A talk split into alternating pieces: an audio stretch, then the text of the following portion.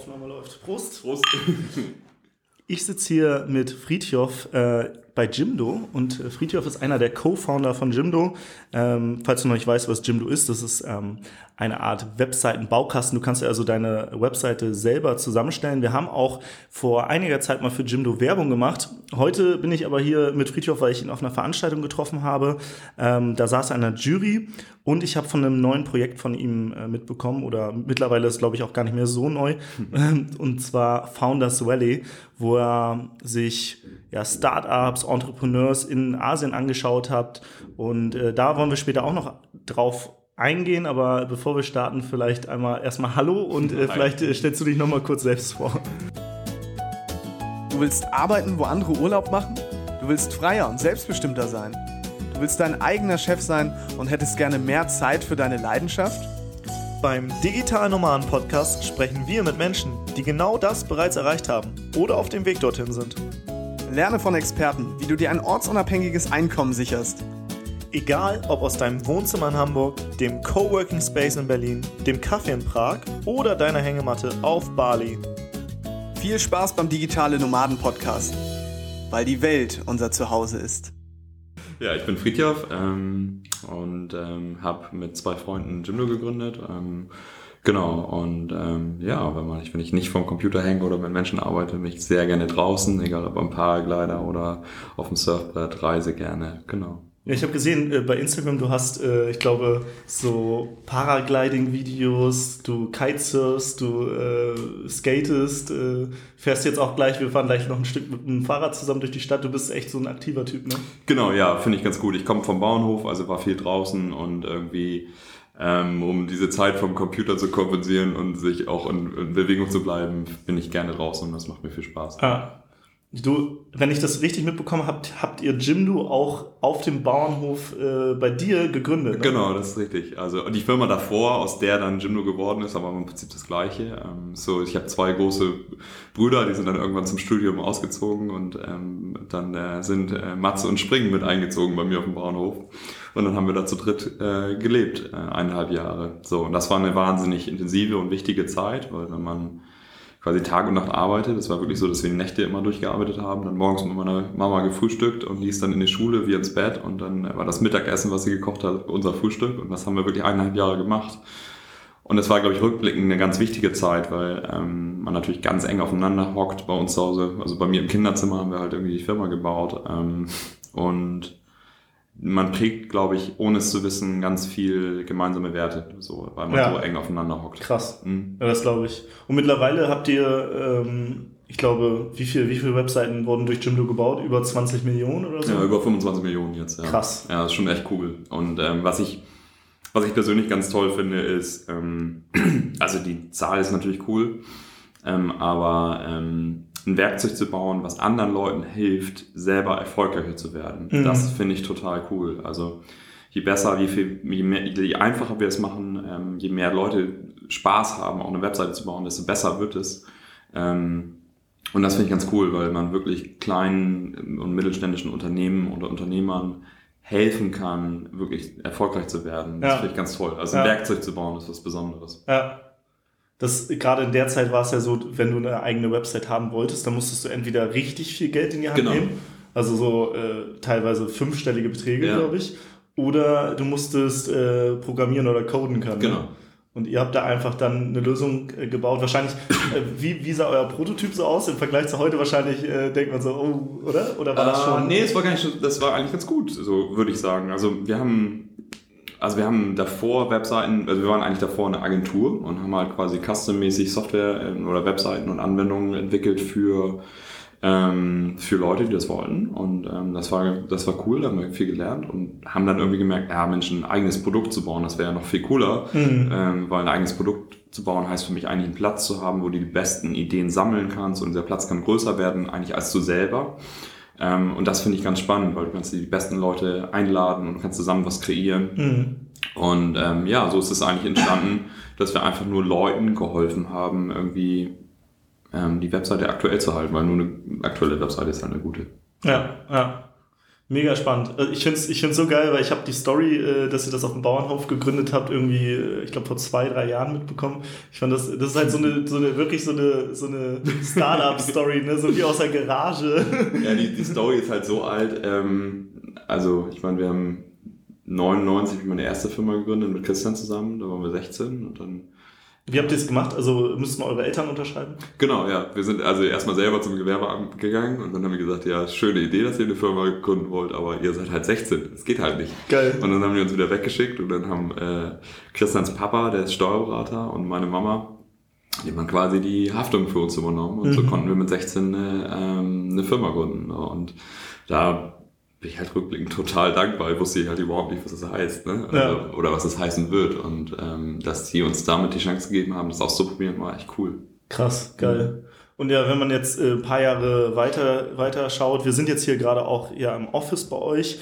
Äh, es ist ist es noch ein Startup? Ist es schon, ist es schon größer? Also ja, sie kommen ran, wie man es definiert. Also ich meine, wir sind irgendwie über 200 Leute. Das könnte sagen, es ist ein mittelständisches Unternehmen. Ja. Ähm, das klingt halt nicht so cool. Ja. Ähm, es ist irgendwie auch ein Startup. Ähm, ich glaube, ähm, ist eine Definitionsfrage. Ähm, es, ist, ähm, es ist so, dass wir halt nach wie vor probieren, halt irgendwie für die Kunden alles rauszuholen, eine ganz einfache Software zu machen. Und jetzt mit Jimdo Dolphin haben wir ein neues Produkt gelauncht, was den Erstellungsprozess noch weiter mhm. vereinfacht. Also wo wir quasi, wenn du sagst, wie dein Business heißt, dann gucken wir irgendwie bei Google Maps rein und gucken, ob es einen Instagram-Account gibt. Ähm, dann finden wir die Branche raus, nimm die richtige Branchenvorlage, nimm deine Fotos da rein und du kriegst dann halt immer halt von drei Minuten kriegst du halt eine perfekte Webseite. Mhm.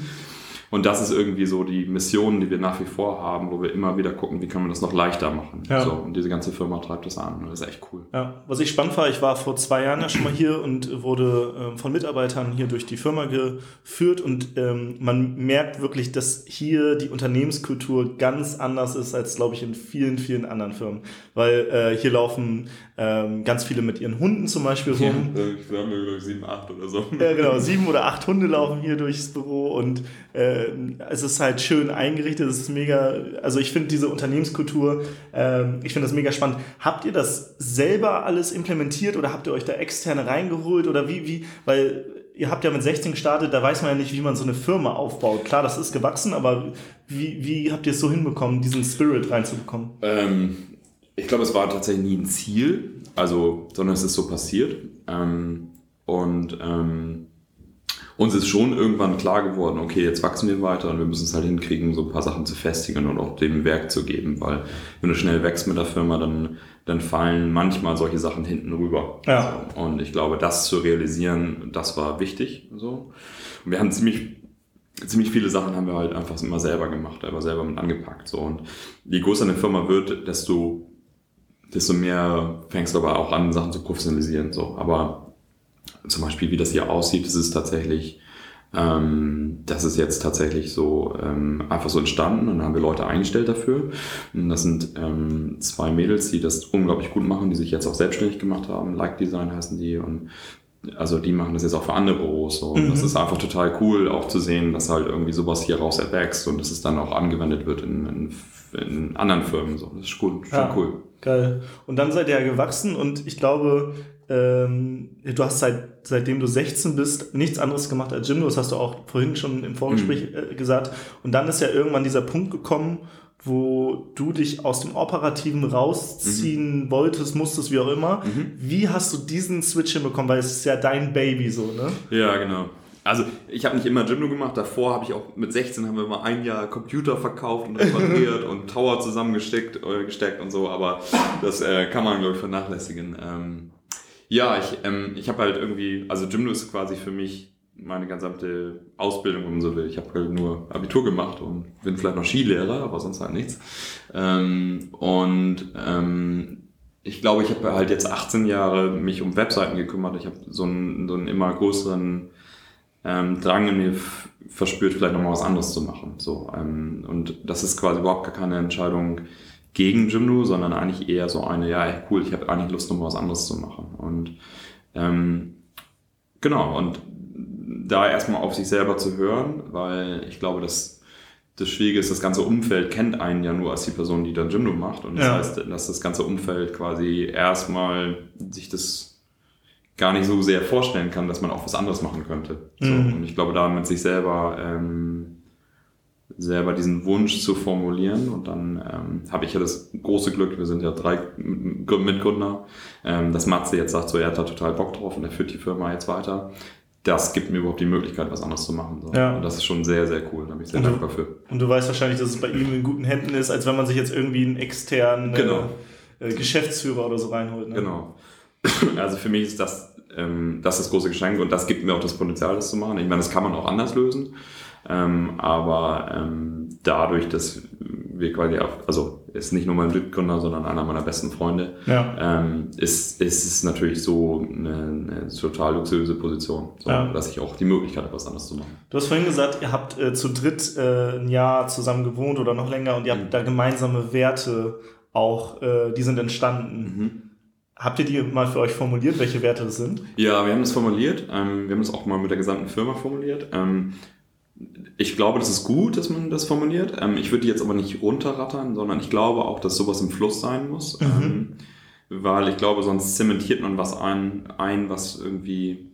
Also ich glaube, es geht viel mehr darum, diese Sachen zu leben und auch zu machen. Ja. Ähm, und da echt ein Vorbild zu sein, auch durch die eigene Handlung. Ähm, ich glaube, es ist viel, viel wichtiger, Ja. so, als die Sachen zu ähm, wirklich zu manifestieren und aufzuschreiben. So. Ich war mal ein großer Fan davon, das zu tun. Mhm. Ähm, würde ich sagen, bin ich weniger. Ich glaube, es ist echt tatsächlich ähm, das viel Schwierigere ist, sie zu leben und zu machen und in den Situationen in Anwendung zu bringen und damit ein gutes Vorbild zu sein. Ja. Sie zu explizieren ist relativ leicht. Ja. Aber ich glaube, das Schlimmste, was passieren kann, ist, wenn du sie explizierst und dann nicht danach lebst. Weil Mhm. dann, Dann sehen das auch die anderen und äh, Mitarbeiter und so weiter. Genau. Und das ist, glaube ich, also ähm, ich glaube, das ist so das, was ich denken würde. Ja, cool, aber sei dir dessen bewusst, aber mach's nicht dogmatisch, sondern ähm, probier selber diesen Werten dir bewusst zu sein und probier sie zu leben. So, das ist Ja. ich, viel, viel wichtiger.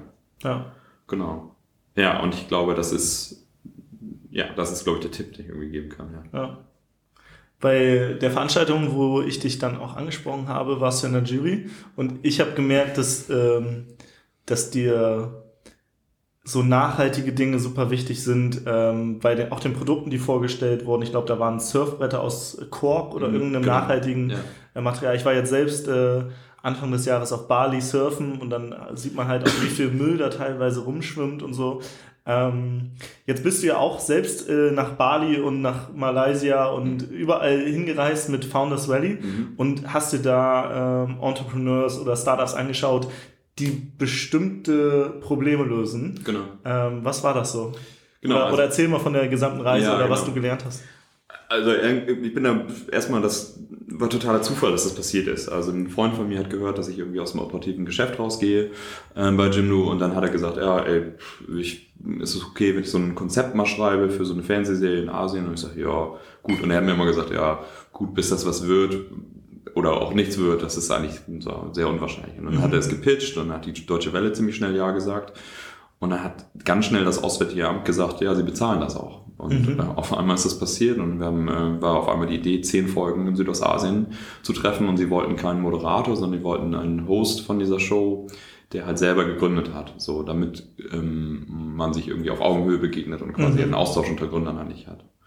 Genau, und das, was für mich irgendwie faszinierend war, dann war, daran war so eine Reise, also viele, also irgendwie der Suchende zu sein und nicht der Sendende, also wenn du sonst Gründer bist, dann Ja. sendest du ja die ganze Zeit deine Message. Ja. Und diesen Rollentausch eigentlich gl- global mal zu gucken, ähm, in anderen Ländern, ähm, das fand ich spannend. Und ähm, was wir dann noch gemacht haben, um das, die, diese, die Folgen irgendwie den Struktur zu geben, ähm, das habe ich vielleicht am Anfang ein bisschen unterschätzt, aber ich, also die Idee war total geil.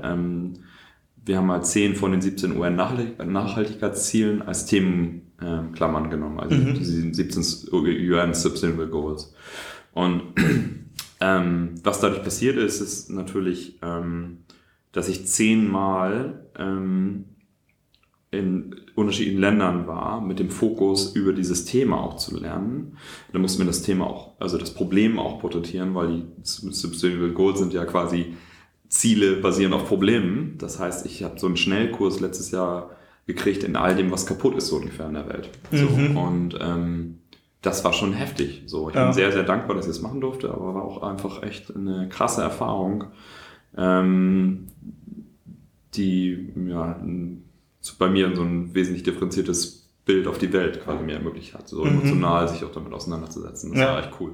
Ich habe dir, glaube ich, eine Frage gestellt und zwar, kann man sich mit solchen Themen erst beschäftigen, wenn, er, wenn man finanziell frei ist? Ähm, ja und nein. Ich glaube, ähm, also das war schon ein richtig großes Privileg, sowas machen zu dürfen, ähm, weil man die Zeit hat, das auch zu tun. Ich glaube, es geht viel mehr um die Einstellung dazu, auch dahin zu gucken, weil es tatsächlich ein recht schmerzhafter Proz- Prozess war, ähm, das zu machen. Also, keine Ahnung, so ein paar Beispiele war irgendwie, da bist du ähm, keine Ahnung, bist in Bangladesch und siehst halt Kinderarbeit und ähm, musst aber auch erkennen, dass, dass es quasi da Gegebenheiten sind, die man nicht so leicht ändern kann. Oder Mhm. bist in Zentralindien äh, und lernst halt, dass durch Klimaveränderung den Bauern es quasi so schlecht geht, dass sie so in so hohen Schulden sind, dass sie reihenweise, äh, reisen, reihenweise Selbstmord begehen und man den Bereich da auch Suicide Belt nennt in Zentralindien, ähm, weil einfach ja, die Niederschlagsmengen sind zwar im Jahresmittel genau gleich, aber an ganz wenigen Tagen sind sie auf einmal und alles sehr unvorhersehbar. Das Mhm. heißt, genau, oder kann man Müllkippen in, in Indien. Also ich war auf unzähligen davon, war am Strand. Also es war einfach so sehr, also ich glaube, wir alle wissen, dass das so ist. So, und ich glaube, wir alle verdrängen halt auch zum großen Teil, damit wir unser Leben weiterleben können.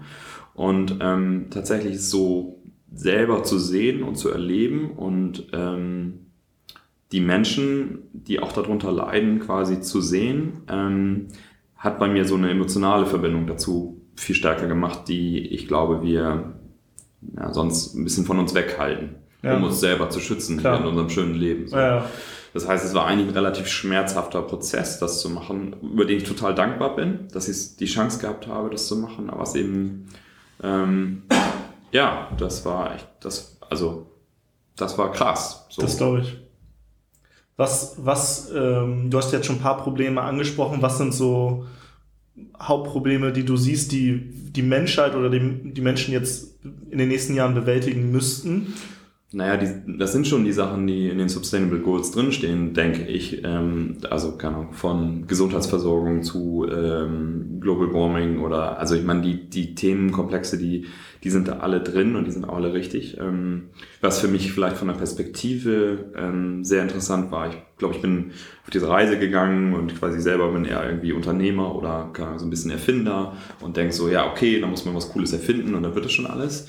Mm, Und diese Reise hat mir eigentlich ein ganz anderes Bild aufgezeigt. Ähm, so, es ist halt ähm, in großen Teilen so, dass Lösungen existieren, sie aber nicht implementiert äh, Mhm. werden, dass, ähm, dass ähm, auch große Firmen in dem Handeln ähm, nicht sanktioniert werden. Äh, also gute Regierungsarbeit, super krass wichtig. Ähm, also in gewisser Weise hat mir das ein mich das viel politischer gemacht, was ich da gesehen habe. Mhm. Ähm, dann äh, natürlich persönlicher Konsumverhalten, wie, wie agiere ich selber. Ähm, und ja, auf jeden Fall in Firmen gründen und sich mit Firmen ähm, auch eine Mission zu geben, die irgendwie nicht nur da, dafür da ist, irgendwie Geld zu verdienen, sondern auch was Positives in der Welt zu bewegen, ist, ist ein Beitrag so. Aber es ist eben auch nur ein Beitrag, sondern es geht auch darum, ja, richtig gute Regierungsarbeit zu machen und auch, ich glaube, das ist so, also die Welt ist komplexer, so, als ich sie irgendwie vielleicht für mich selber wahrgenommen habe. Und ähm, habe einen so einen Begriff ähm, gelernt, ist halt so Externalisierungsgesellschaft, also dass wir auch quasi viel von der Arbeit, die wir selber nicht machen wollen, in reichen Industrienationen externalisieren in andere Länder, also Arbeit, die zu ge- gering bezahlt ist, die aber auch zu Gesundheitsrisiko führt, führt oder zur Umweltverschmutzung. Du, du reist halt durch diese Länder und siehst halt diese Produktionsketten und diese Abhängigkeiten und du merkst, dass die ganze Welt natürlich unglaublich miteinander verzahnt ist und ähm, dass halt auch der günstige, teilweise sehr günstige Konsum, den wir hier haben können, eben auf Kosten von anderen Menschen in anderen Ländern geht. So. Ja. Und dass das alles miteinander verwoben ist. Genau, also ich merke halt immer selber, dass ich, wenn ich von diesem Projekt spreche, dass ich quasi so sehr viel nachdenklicher und irgendwie Mhm. es einfach sehr viel schwerer wird.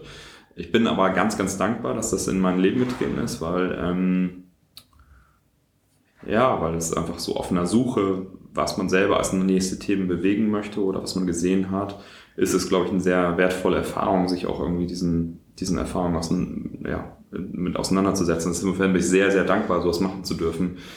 Tatsächlich auch einfach für mich selber ähm, so eine Chance gehabt zu haben, so eine Reise zu, Ja. zu machen. So. Ja. Ich habe äh, mir, ich glaube, die Hälfte der Folgen schon angeschaut. Ähm, die findet man ja kostenlos auf YouTube. Also Genau. wer das ähm, sich anschauen will, das können wir auch in den Shownotes verlinken. Founders Valley einfach äh, bei YouTube eingeben. Ähm, und ich fand es auch krass, muss ich sagen. Also teilweise. Man hat ja gesehen, zum Beispiel, ich glaube, in Indien war das mit den Mülltüten. Es, also Mülltüten oder ich fange mal anders an. Ich Ja. habe ich hab jemanden interviewt, ähm, die hat den größten ähm, Blog in Indonesien, äh, Mhm. Indo-Junkie, die man, äh, Melissa Schumacher. Und ähm, die hat gesagt, ähm, früher wurden ganz viele Dinge in Bananenblätter Ja, einge ein, eingepackt und die Leute haben das dann weggeworfen Ja. und dann ist es verrottet. Und jetzt gibt es Plastiktüten und ähm, viele sind nicht darüber aufgeklärt, dass diese Plastiktüten einfach nicht, nicht Verrotten. verrotten. Und deswegen schmeißen die das weg, als wenn es so ein Bananenblatt wäre. Genau. Und dadurch gibt es halt auch so ein riesen äh, Müllproblem. Und äh, gerade mit Mülltüten wird halt so, ja, weil das halt so ein, so ein günstiges Produkt ist, was halt irgendwie Ja. in jedem Supermarkt, äh, auch als ich auf Bali war, geben die dir irgendwie drei, wollen die dir drei Tüten mitgeben und ich sage, nee, nee, ich habe hier so einen YouTube-Beutel, Ja. so, ich brauche keine Tüte, so. Aber die so, ja, aber willst du nicht trotzdem eine Tüte haben, so. Ähm, das ist halt so ein, ein krasses Problem, weil das halt so ein, so ein Wegwerfprodukt ist. Ja. Ne? Plastik an sich hat ja auch viele Vorteile. Ne? Es ist, wie gesagt, Logisch. günstig und man kann viele Dinge machen, aber dieses Wegwerfen. Mhm. Und dann habt ihr, glaube ich, ähm, in Indien jemanden gehabt, der hat Mülltüten aus einem, äh, die sahen aus wie Plastiktüten, glaube ich, aber Genau. die, das waren welche, die schon verrotten oder so. Ne? Ja, aus Stärke produziert, genau. Also eine alternative Methode, das zu machen, genau. Ist das ein Beispiel, was du gesagt hast, es gibt schon Lösungen, die aber nicht richtig implementiert werden? Ja, genau. Also ich, ich, ich denke auch ganz oft, also mir kam diese Reise ganz oft vor wie, wie, wie eine Zeitreise. Also, ähm, keine Ahnung, bist in Bangladesch und siehst halt da die Produktionsmethoden und wie die Leute vorgehen, dann denkst du, oh krass, das ist wie, keine Ahnung, wie vor 80 Jahren hier oder vor 100 Jahren. Also, Ja. so, und dann bist du in Singapur und du denkst, Alter, krass, das ist die Zukunft, da kommt mir Hamburg vor wie ein Dorf. Also, Ja. das ist manchmal tatsächlich fantastisch, dass irgendwie überhaupt du von dem einen Ort zu dem anderen reisen kannst in, mit dem Flugzeug und dann äh, kommt es halt vor wie ein Zeitsprung. Ne? Du hast Hochhäuser, die sind grün und äh, gibt eine Regulierung, dass alle Hochhäuser in, in Zukunft begrünt werden müssen, weil es einfach ähm, energiebilanzmäßig total Sinn macht. Also ähm, genau, das sind, das sind alles Beispiele und ich meine, jetzt haben wir über Plastiktüten gesprochen. Das ist jetzt so Common Sense, dass man das hier so macht, aber vor 10, 15 Jahren war es ja hier auch nicht so. Also Nee. ich finde, da muss man sich einfach an die eigene Nase packen und Absolut. denken so, ja krass. Und genau darin ist aber, finde ich, auch das Beispiel begründet, dass ähm, Gesetzgebung für sowas total Sinn macht. So. Mhm. Und ähm, ehrlich gesagt würde ich halt gerne in einem Land leben, was sowas so forciert, dass es so schnell nach vorne geht, dass man halt selber stolz ist auf das, auf, auf die EU zum Beispiel, dass man sagt so, ja cool, hier wird das irgendwie so progressiv gehandelt, ähm, dass, dass man, dass diese Gesetze kommen und dann stellt man sich halt um. Ja. Was, was waren denn positive Beispiele? Du hast eben jetzt schon von einem, einen genannt, ähm, dass Ja. Häuser begrünt werden und so Ja. weiter. Ich glaube, ähm, ganz tolles Beispiel fand ich, ähm, weil es auch so krass war. Ähm, also ich habe mit einem Farmer gesprochen, der in Zentralindien, der tatsächlich eben probiert hat, sich umzubringen. Der hat Gift getrunken und hat es aber überlebt. Und ähm, genau, und das Problem ist in Zentralindien, wie gesagt, die, äh, die Durchschnittstemperatur ist viel höher, ähm, Niederschlagskrasse ähm, an wenigen Tagen, also entweder Dürren oder Überflutungen der Felder und deswegen kein Ertrag. Mhm. Und ähm, dann habe ich einen ähm, Unternehmer, Satya, ähm, äh, getroffen und was der gemacht hat, der hat ähm, recht günstige Treibhäuser entwickelt. Also die kosten irgendwie 2.000, 3.000 Dollar und ist so groß wie ein, von der Fläche wie ein Fußballfeld. Und was er macht, ist, sind das nicht wie hier ein Treibhaus, um es ähm, wärmer zu kriegen, sind die da, dafür da, das runterzukühlen. Das heißt, die Durchschnittstemperatur in dem Treibhaus ist so 5, 6, 7 Grad geringer als die Umgebung. Ähm, die sind gegen Starkregen geschützt. Ähm, und das Besondere ist eigentlich, dass er diese Treibhäuser verkauft mit einer Anzahlung. Und die nächsten Raten dafür sind so getimt, ähm, dass du den zu den Erntezeiten dann auch quasi ähm, immer abstottern kannst. Das heißt, es ist sehr, ähm, sehr, also sehr, relativ erschwinglich für die Bauern da, also Mhm. deswegen eine tatsächliche Alternative.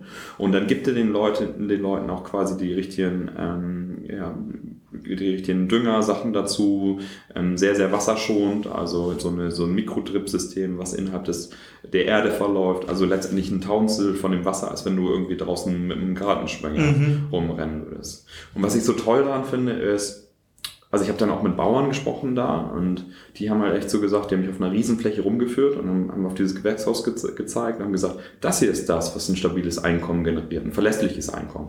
Das hier außenrum, die, die, das Gemüse, was da wächst, das Zusatz. Aber dieses Ding, das bringt meine Familie durch. Mhm. Und das ist, finde ich, ein ganz tolles Beispiel, wo, wo jemand einfach durch das Unternehmertum diesen Farmern, diesen echt einfachen Leuten da eine Lösung gibt, die auch auf dem Niveau von denen ähm, ansetzt und denen auch ein Smartphone dazu gibt, damit die irgendwie ein Foto machen können, falls irgendwas mit dem Schimmel befallen ist und der gibt denen halt eine Möglichkeit, mit den Effekten von Global Warming umzugehen Mhm. und ein stabiles Einkommen zu haben. Und das, ähm, indem er eine Firma gründet und das äh, verfügbar macht für diese Menschen, die darunter leiden. Und das hat mich, keine Ahnung, das ist ein ganz tolles Beispiel, wo ich denken würde, ja, geil, der hat durch, durch dieses Unternehmen bewirkt er echt was Positives und gibt Ja. stabiles Einkommen Leuten, die eigentlich gerade total ableiden. Ja. Und das, das ist so ist ex- exemplarisch davon, von diesen, diesen, dieser Kategorie von Personen habe ich mehr äh, oder viele getroffen und das war halt total inspirierend. Ähm, Ich wollte gerade sagen, das ist mir auch aufgefallen, als ich äh, die Sendung geschaut habe. Du hast halt echt Menschen getroffen, die halt, die halt echte Probleme lösen. Genau. Und äh, teilweise wie er jetzt dadurch auch Leb also Menschenleben retten. Ne? Genau. Also nicht nur, dass mehr angebaut wird und das stabiler ist, sondern Ja. die Familie, also er wollte sich umbringen äh, aufgrund dessen und also, ein das, Farmer, nicht er, ne? Genau, genau, ja, genau ja, also der ja. Farmer. Äh, Ja. Und das ist, das ist halt echt krass. Und äh, davon gibt es wirklich viele, viele Beispiele da in der, in der Serie. Mega Genau, cool. ja, und solche Leute zu treffen, ist halt unglaublich inspirierend, ne? Da reinblicken zu können. So, ähm, das hat halt was viel Tieferes, als irgendwie hier irgendwas zu optimieren, was an sich schon gut ist. Ne? Ja. Also der Impact, den er persönlich hat ähm, und mit dieser Idee und der Skalierung der Idee, ähm, der ist schon sehr geil. Ja, mega. Wie geht's bei dir jetzt weiter? Also ähm, hast du auch vor, in dem Bereich jetzt mehr zu machen oder? Genau, also ich bin eigentlich dabei, ähm, zwei Unternehmungen zu gründen ähm, Mhm. gerade. Das macht mir auch echt viel Spaß, weil ich einfach das Thema nochmal sehr frei jetzt irgendwie wählen darf. Ähm, genau, und das ist beides in dem Bereich von den Nachhaltigkeitszielen und ich glaube, das ist auch so ein bisschen das Takeaway für, für mich von, von, dem, von dem sehr intensiven Jahr von letzten Jahr. Äh, ist halt irgendwie, das war eine, eine krasse Reise und ich habe dem irgendwie so die Überschrift Explore gegeben. Also es war eine tolle Möglichkeit, in, in kurzer Zeit sehr viel Input Wie lange ging das insgesamt? ähm, 100 Tage war ich quasi in Mhm. Asien und wir haben es immer so gemacht, dass wir zwei Folgen am Stück gedreht haben, also in, in zwei Ländern gewesen. Und das waren immer so drei Wochen und dann eine Woche hier oder zwei Wochen hier in Deutschland und dann nächste Reise. Also Ah, das okay. fünfmal. Genau. Und ich habe mit fünf Journalisten von der Deutschen Welle zusammengearbeitet und die Kameramänner waren immer die gleichen beiden und die Mhm. waren halt super. Mhm. Und dann haben wir noch lokal ähm, äh, Producer in den einzelnen Ländern gehabt. Ähm, das war auch zum Beispiel ganz spannend, weil du, wenn du einen lokalen Producer hast, dann hast du quasi eine Vertrauensperson im jeweiligen Land.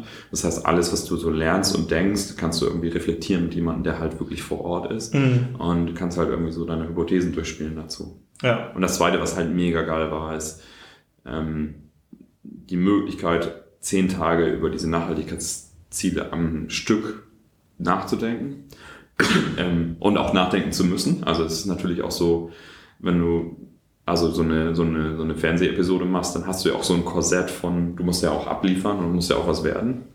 Das heißt, ähm, das war sehr, sehr intensiv und sehr arbeitsreich natürlich und ähm, das am Ende irgendwie auch so zu paraphrasieren, was man da so gelernt hat, das fand ich auch spannend. Mhm. Ja.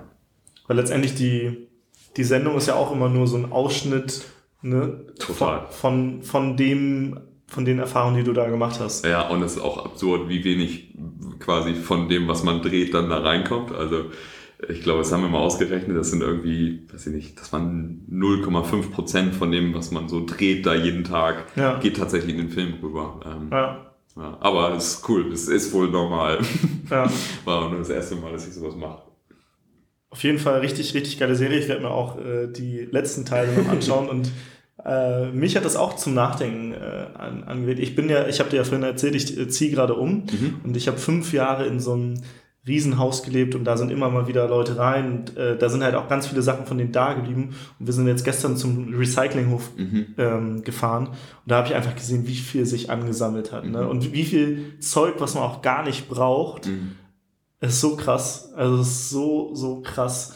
Ähm, und da muss man, glaube ich, auch bewusst sein. Nee, ich habe auch ähm, letztens äh, Sebastian Kühn getroffen, der hat gerade ein Experiment, Lifestyle X, und der äh, macht jeden Monat einen anderen Lifestyle. Und ein, einen Monat hat er jeden Müll, den er produziert hat, mit sich herumgetragen. Das heißt, er musste ganz bewusst darauf achten, Cool. wenn er jetzt ein Bier trinkt, muss Ja. er eine Glasflasche bis, an, bis zum Ende des Monats mit rumtragen. Und da hat er auch erzählt, wie bewusst äh, ihm das dann überhaupt erstmal geworden ist, weil jedes Mal überlegen musste, mache ich das jetzt wirklich? Ja. Ne? Und Ja, cool, cooles Experiment. finde ich, finde ich mega spannend.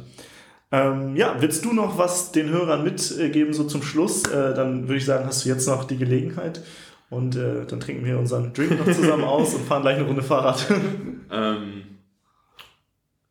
na, ich, würde, glaube ich, sagen, ähm, dass es, dass es schon eine, eine tolle Möglichkeit ist, eigentlich in unserer Zeit zu leben, in der wir leben, weil wir ganz viele Möglichkeiten haben. Und gleichzeitig ist es so schwer, ähm, einzugrenzen, welches Thema nun man selber bewegen will. Und ich glaube, sich damit sehr auseinanderzusetzen, was einen wirklich selber antreibt und wie man damit einen Impact haben kann, das nicht leicht, aber ich glaube, das ist halt, wenn man das gefunden hat, so cool, weil die Frage, warum man etwas macht, ist, glaube ich, schon viel, viel wichtiger, als man so denkt. Und ich meine, all diese Formate, wo ich glaube, die, die Leute, die hier zuhören, die sind ja irgendwie auf der Suche und interessiert. Und ich glaube, wenn man eine klare Antwort auf dieses Warum, warum macht man Dinge hat, ähm, also da gibt es halt Simon Sinek, ne, Ja. Why, How, What. Also ähm, ich glaube, dann kann man, dann kann man selber ganz viel Energie entfalten. So, wenn man, wenn man sich sicher ist, dass das, was man da sich selber als Thema gibt, auch das ist, was man machen möchte. ja, Genau, und ich glaube, das würde ich vielen Menschen wünschen, dass sie das finden. Weil es echt saugeil ist, wenn man, wenn man weiß, was man verändern möchte. geil.